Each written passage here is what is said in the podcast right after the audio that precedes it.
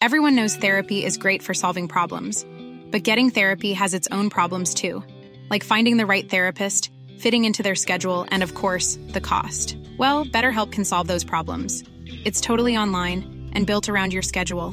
It's surprisingly affordable too. Connect with a credentialed therapist by phone, video, or online chat, all from the comfort of your home. Visit betterhelp.com to learn more and save 10% on your first month. That's BetterHelp H E L P.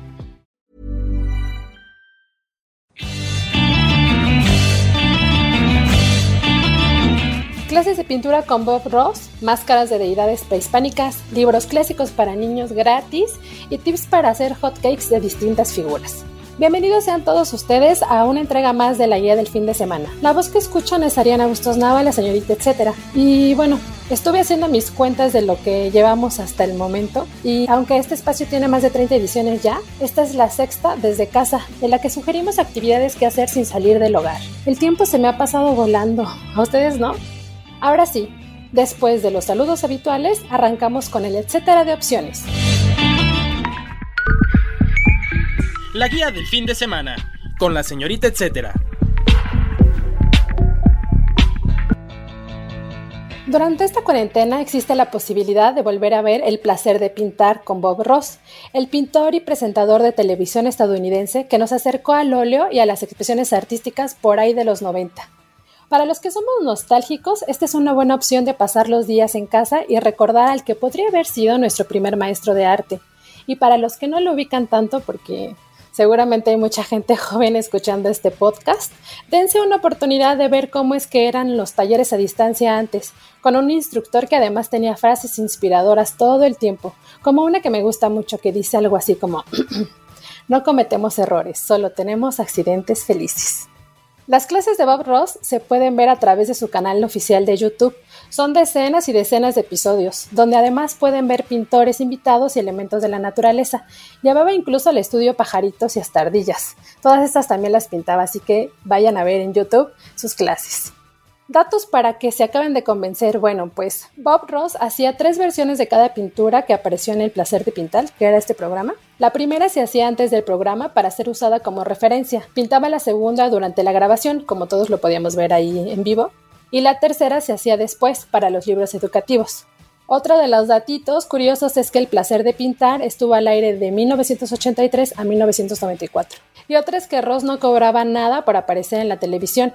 ¿De qué vivió? Se preguntarán ustedes. Bueno, pues sus ingresos provenían de la compañía que, que creó, que se llama Bob Ross Inc., en la que se dedicó a vender material artístico como pinturas, pinceles, lienzos. ¿Cuándo y dónde? Pueden ver estas clases todos los días en www.youtube.com, diagonal Bob Ross Inc o en sus redes sociales que lo encuentran como arroba Bob Ross Oficial. Si Bob está viendo esto desde el cielo, seguro estará muy orgulloso de nosotros. El recomendado.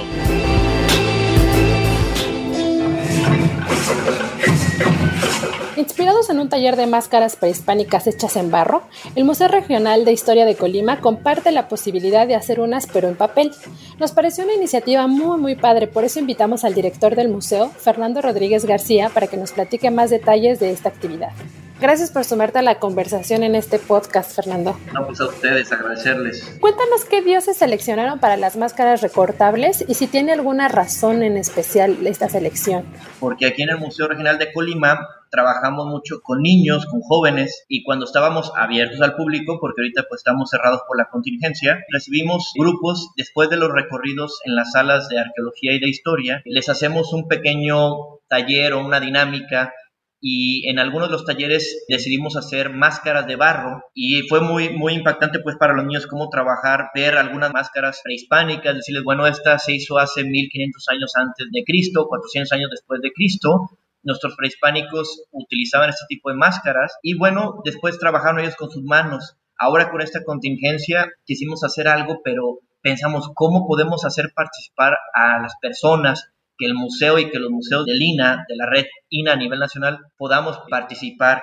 Y bueno, también se nos dio la encomienda por parte del programa federal Contigo a la Distancia de pensar de cómo hacer actividades pues interactivas con las personas sin que salieran de sus casas, ¿no? Entonces, pues así nació este tallercito que ha causado muy buen impacto. Y entonces propusimos dioses de nuestras culturas antiguas, nuestras culturas prehispánicas, algunos de los dioses pues más conocidos como Tlaloc, el dios del rayo o dios de la lluvia, otro que bueno es Zipacli, la creadora de la tierra, y otro es Ecatl, que es dios del viento, y del dios Huehuetotl, que es el dios del fuego. Entonces sacamos algunas, algunas ideas de estas cerámicas que tenemos incluso aquí en el, en el museo, y se plasmaron en estas máscaras, que bueno, hay también mencionar, aparte del equipo del museo en el área de comunicación educativa, que es un área en la cual trabajan, esto te hablo en todos los museos de Lina, ¿no? O sea, tenemos estas áreas en la cual, bueno, ¿cómo podemos llevar nuestro discurso de historia, de arqueología, de antropología? ¿Cómo la podemos llevar a los niños, a los jóvenes, a nuestros usuarios y visitantes? Por eso es esta área de comunicación educativa y también tenemos mucho vínculo, tenemos incluso un convenio histórico en donde trabajamos con la Universidad de Colima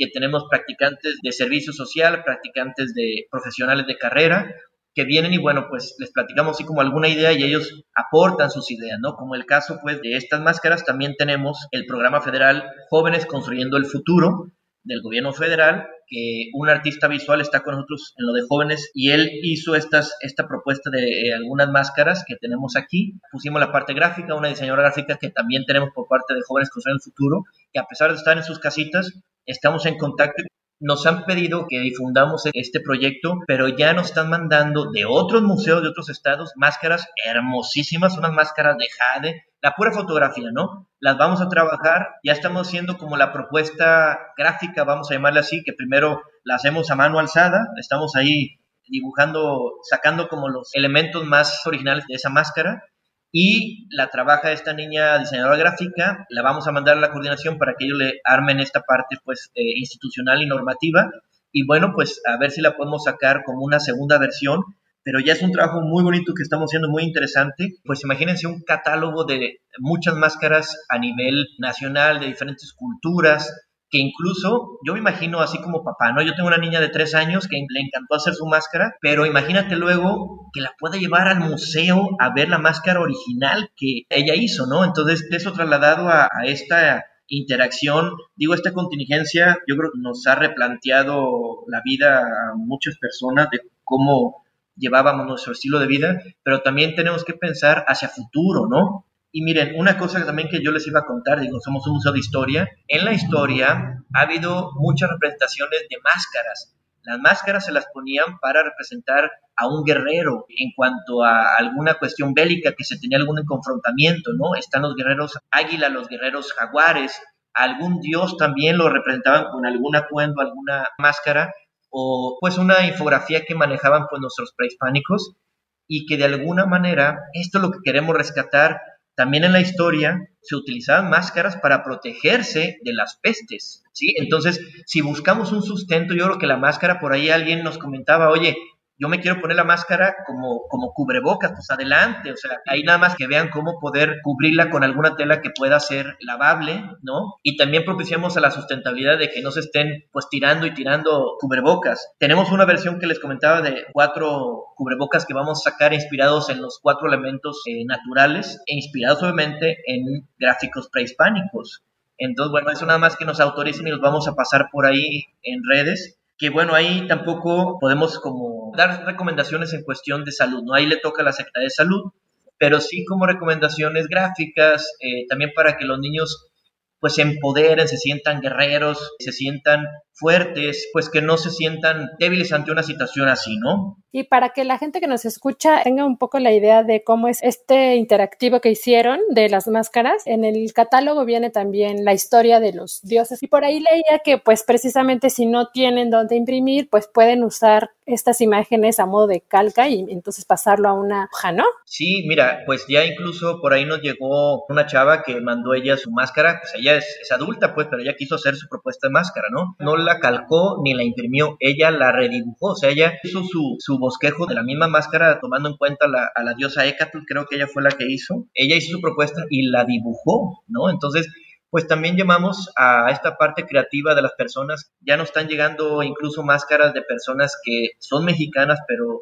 viven en otros países. Nos acaba de llegar una máscara de Valencia, España, de una persona que vive allá, mexicana, y quiso participar y, y mandar su propuesta. Nos están llegando también de Alemania y de Italia, que pues nosotros sabemos la situación por la que han pasado nuestros hermanos de otros países y que bueno, ahora estamos viviendo, que creo que es algo que le digo que va a replantear la vida y el estilo de vida que llevamos, ¿no? Está buenísimo. Se podrán después poner estas máscaras en exhibición a modo virtual y no sé si después lo vayan a hacer en alguna instalación especial dentro del museo. Claro que sí. De hecho, cuando le platiqué a mi coordinador, el arquitecto Juan Manuel Garibay, coordinador de museos y exposiciones a nivel nacional, y hacer una exposición ya físicamente, ¿no? Entonces, pues la tendríamos aquí en el museo, una de las exposiciones de las máscaras. Los que puedan venir a, verlas aquí, las personas de la comunidad aquí cercana al museo, y las que no, pues la verán eh, de manera virtual. Qué padre. Pues nada más, Fernando, ¿nos puedes recordar dónde pueden encontrar estas máscaras y a lo mejor la manera de hacérselas llegar, si es a través de redes sociales o algún correo? Sí, mira, de hecho este ejercicio de las máscaras ya está en la página oficial de la Secretaría de Cultura ustedes se meten como Secretaría de Cultura contigo a la distancia, aparece una plataforma en la cual hay diferentes áreas, este ejercicio de las máscaras está en el área infantil, le dan clic en ese de contigo a la distancia en, el apartado de infantiles. Y ahí viene una serie de ejercicios, aparte de las máscaras hay otras propuestas de otros museos, de otras instituciones de la Secretaría de Cultura a nivel federal que hacen pues participar a las personas desde su casa, ¿no? Esa es la, idea, contigo a la distancia. Ahí hay un PDF descargable en el cual, pues ahora sí que yo les recomiendo leer cada una de las interpretaciones o descripciones de las máscaras y que los niños escojan con cuál se identifican más, cuál les atrae por la parte gráfica, por su significado, hagan su propuesta este, de colorearlas. Hay personas que hasta le están poniendo incrustaciones de plumas y lentejuelas, o sea, ahora sí que está a la creatividad de los niños, ¿no? Y de los jóvenes y de quien quiera participar. Y la manera de cómo nos la hagan llegar es, bueno, nosotros tenemos en redes de Facebook, eh, estamos como Museo de Historia de Colima o hashtag, pues Museo de Historia de Colima o INA Virtual. Y ahí en una plataforma a nivel nacional de INA Virtual aparecen eh, estas fotografías que nos manden. Pueden mandar las fotos solamente de las máscaras o también del niño usando su máscara que por cuestiones de seguridad no aparece el niño, pero sí se ve que alguien la está usando. Es lo importante, ¿no?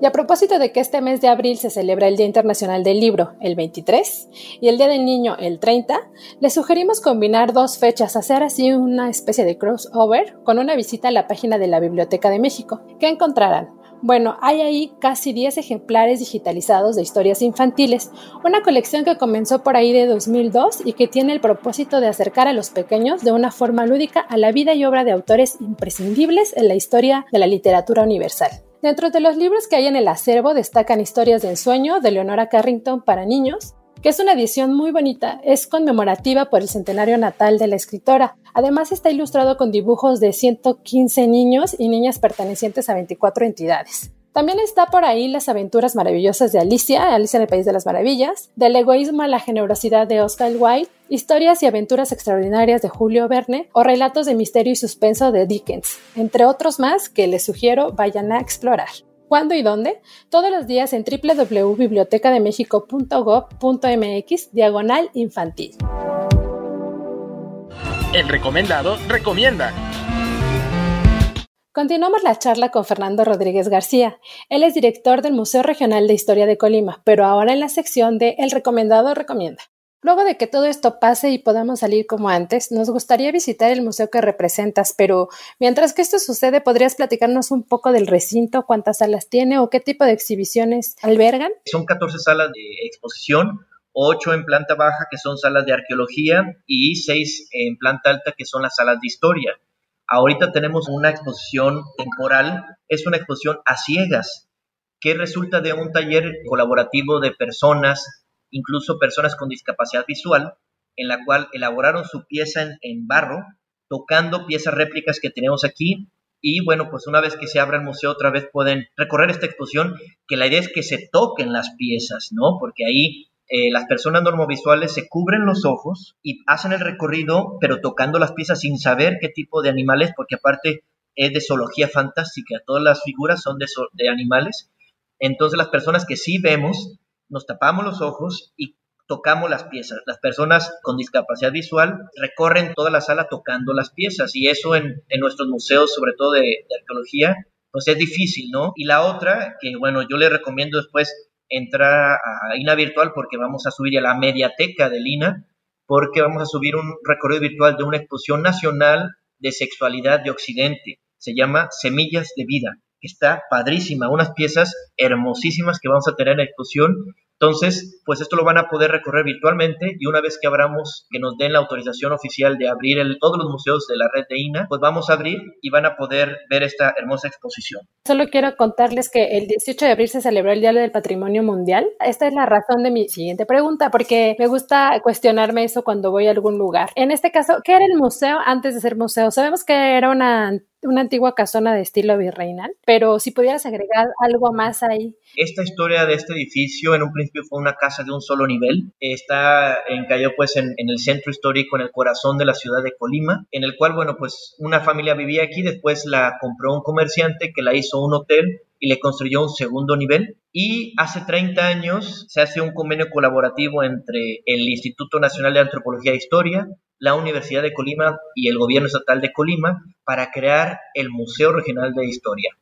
Y bueno, hasta la fecha aquí estamos trabajando en este museo, en este recinto, que en una descripción muy sencilla, yo soy arquitecto, entonces ahora sí que podemos seguir hablando una hora si quieren de, de arquitectura patrimonial, pero, eh, pues como lo decías, el 18 de este mes fue el, Día Internacional de los Museos Históricos y Sitios Arqueológicos.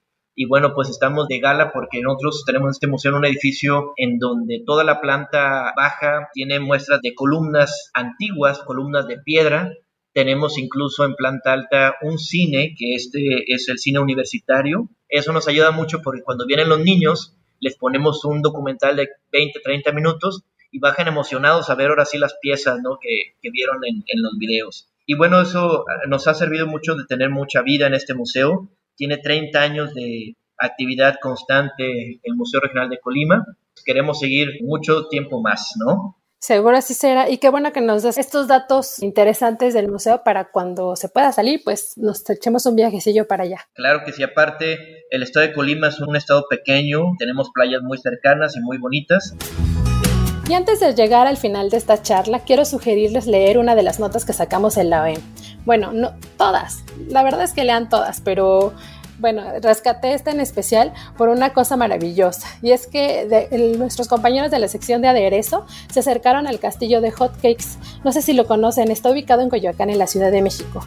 Eh, este establecimiento tiene más de 50 años y bueno, para los chilangos seguro lo tienen ubicados. Los que están en otros estados, cuando tengan oportunidad o todo esto pase, pueden ir a visitar el castillo de los hotcakes. Su particularidad es que elaboran hotcakes con figuras de todo tipo. Y como les decía, como por el momento la contingencia no permite que tengan atención al, al comensal, nos compartieron una receta y buenos tips para lograr figuras y hacer un poco más divertido el desayuno, comida o cena. Porque sé que muchos de nosotros incluimos en el menú hogareño a los hotcakes, ¿o no? Ahí les va un tip. Los príncipes de este castillo de los hotcakes nos sugieren comenzar haciendo figuras básicas. El círculo para hacer caritas y cuadrados o triángulos para hacer cuerpos, mientras que puntitos para ojos y nariz. Les voy a pasar ahí en mis redes sociales la nota completita o pueden visitarla o buscarla ustedes mismos en www.elsoldemexico.com.mx.